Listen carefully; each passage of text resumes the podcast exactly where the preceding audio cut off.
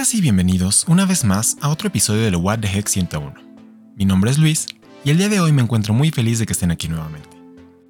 Ya con este serían 5 episodios, y si los considero cada uno como un año, este sería mi aniversario de madera. Antes de otra cosa, me gustaría darle las gracias a las personas que se han tomado el tiempo de escucharme los 4 episodios anteriores, y que me han dado retroalimentación para mejorar. En verdad que es muy útil para mí y para el beneficio del programa. Así que muchas gracias de todo corazón. Como siempre, les recuerdo que vamos a tener primero actualizaciones y luego los dos temas de la semana. Cada uno pasará primero por el qué y luego por el por qué es importante. Pasemos pues a las actualizaciones recientes. En primer lugar, vamos a hablar del caso Djokovic, que si bien inició con la polémica de la revocación de su visa, terminó convirtiéndose en otra controversia, pero ahora en relación a Rafa Nadal. Bueno, más que en relación a Rafa, la controversia surgió debido a que muchos medios de comunicación anunciaron que Rafa había sido el primero en alcanzar los 21 Grand Slams. Sin embargo, esto no es verdad. Aquí podemos ver un claro ejemplo de la importancia del lenguaje y las estructuras de pensamiento que existen en la sociedad.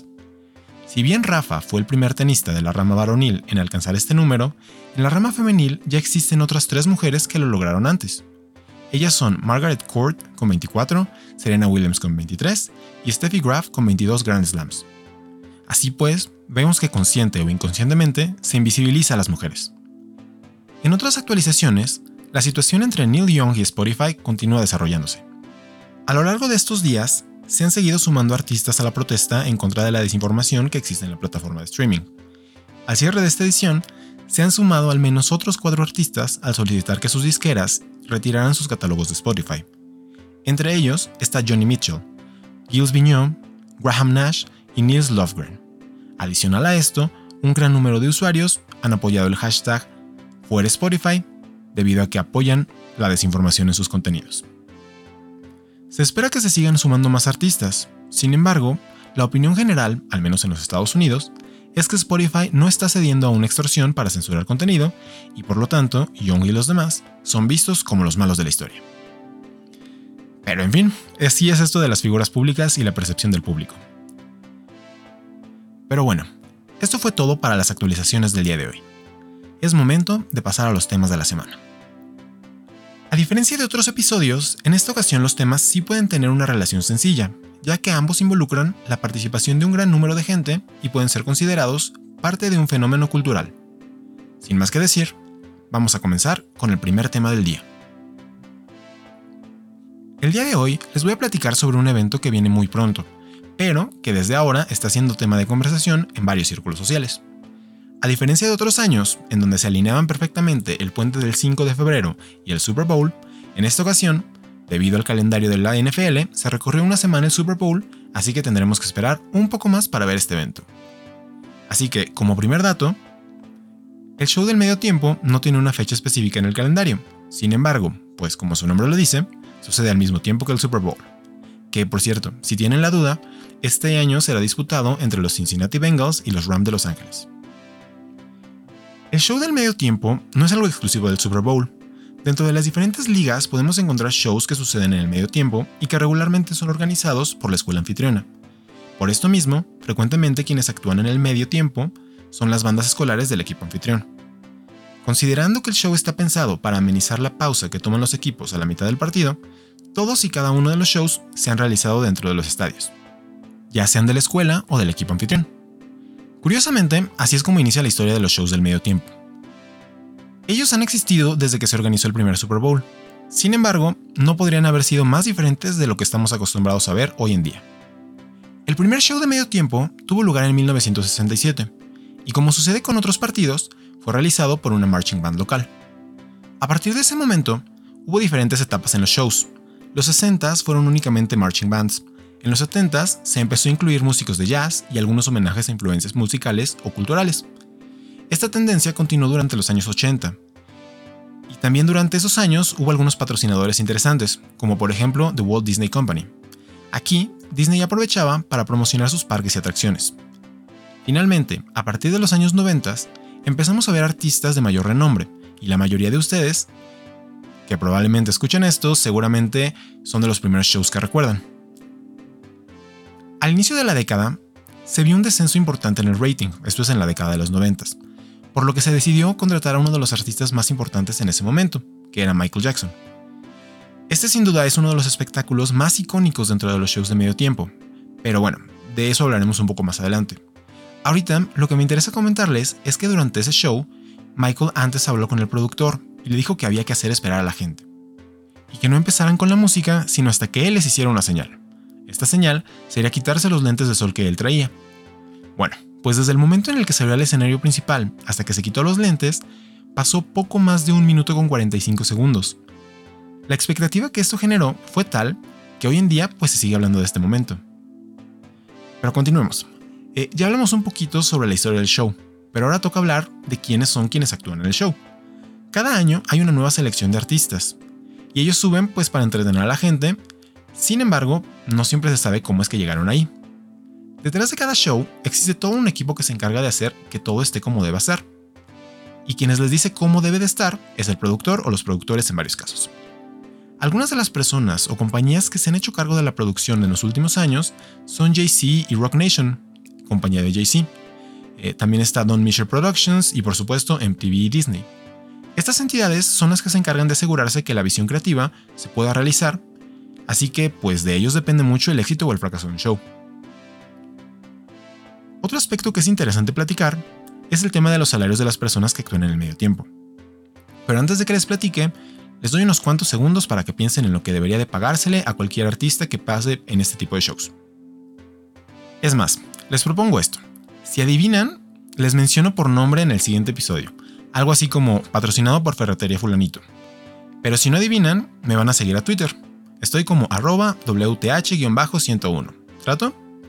Bueno, ¿listas y listos? Les pagan 0 dólares. Pueden poner pausa e ir a seguirme, no se preocupen, yo aquí los espero. Pues sí, en efecto, no se les paga nada por su participación en el show de medio tiempo. Lo que sí es que se paga todo lo necesario para que quien vaya a actuar tenga todo, desde escenografía y bailarines hasta audio y vestuario. Con esto en mente, algunos de los shows más caros que han existido son los siguientes. En primer lugar tenemos el show de J-Lo y Shakira que costó 13 millones de dólares. Le sigue con un costo total de 12 millones el show de Prince.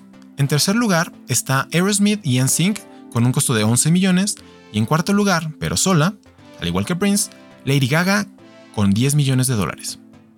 Y si bien no se les paga directamente a los artistas o a sus disqueras, todos los que han participado en el show posteriormente han tenido un incremento importante en la cantidad de discos vendidos y actualmente en reproducciones en línea también. Ya para concluir con la información sobre el show, vamos a mencionar el top 5 de mejores y peores shows de acuerdo con The Rolling Stones. Les anticipo, yo no estoy de acuerdo, pero comencemos. Entre los peores tenemos, en el último lugar, o bueno, en el primero, bueno, como sea. En primer lugar, tenemos el show de los Black Eyed Peas de 2011. En segundo lugar, según The Rolling Stones, tenemos a todo lo que sucedió desde el 67 hasta el 89. Según ellos, los Black Eyed Peas fueron peores que un show de banda colegial. Le sigue en tercer lugar el show del 91 con New Kids in the Block, y en cuarto y quinto respectivamente tenemos el show de Christina Aguilera, Enrique Iglesias, Tony Braxton y Tina Turner, y a Gloria Estefan acompañada de patinaje artístico. Del otro lado, los mejores tenemos en quinto lugar justo el show de Shakira y J-Lo de 2020. En cuarto lugar, el de Aerosmith, Britney Spears y NSYNC. En tercer lugar, el show de Beyoncé de 2013, porque ha estado varias veces. En segundo lugar, U2 en 2002. Y en primer lugar, está el show de Prince de 2007. En lo personal, considero que hay otros shows que no deberían de estar en este ranking, hay otros que sí deberían de estar. Pero algo con lo que sí concuerdo, y esto fue después de haber visto el show, es que el espectáculo de los Black Eyed Peas sí estuvo terrible. Y eso que soy su fan. Pero bueno. Eh, todo esto depende de pues, la percepción de cada quien, la verdad. Y hablando de percepciones, ¿por qué no pasamos al por qué es importante este show de medio tiempo? Un dato que no les mencioné es que a partir del show de Michael Jackson, en el que se rompió un récord de rating, todos y cada uno de los años, el show del medio tiempo tiene mayor afluencia que el juego mismo. Esto quiere decir que hay un gran número de personas que sintonizan la transmisión únicamente para poder ver el show del medio tiempo, por encima incluso de aquellos que están viendo el campeonato de su deporte favorito. Aquí sale un primer punto de reflexión sobre la unión entre los públicos. Sabemos que a la fecha existe una fuerte diferencia entre el público que ve deportes y quienes no los ven, y ahí puede que haya un número aún mayor de prejuicios. Pero el hecho es que por unos momentos, ya sea en vivo o la semana posterior al Super Bowl, estos dos grupos tendrán un tema de conversación en común. Ya sea porque no les gustó o porque sí les gustó, pero van a poder conversar de algo que vieron tal vez al mismo tiempo y que une a más de 104.1 millones de personas en el mundo.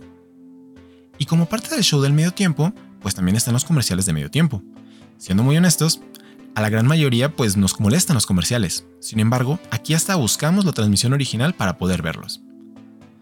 Tanto esto como el show mismo se han vuelto una especie de tradición para una gran parte de las personas con las que convivimos. Y ya sea que algunos lo vean por parte musical, otros por la parte de producción, y algunos más porque pues es lo que divide al segundo del tercer cuarto del Super Bowl, la realidad es que en ese momento todos están formando parte de una tradición que se ha creado a lo largo de los años. Y si hay algo que no debemos olvidar, es que los seres humanos somos seres sociales y necesitamos de esta interacción. Estas costumbres o incluso rituales son las que nos permiten sentirnos parte de algo más grande que nosotros mismos. Y bueno, eso sería todo por el primer tema. Ahora pasemos al tema número 2. Para empezar con este tema, me gustaría hacer una precisión. Frecuentemente nos referimos a este evento como el Año Nuevo Chino.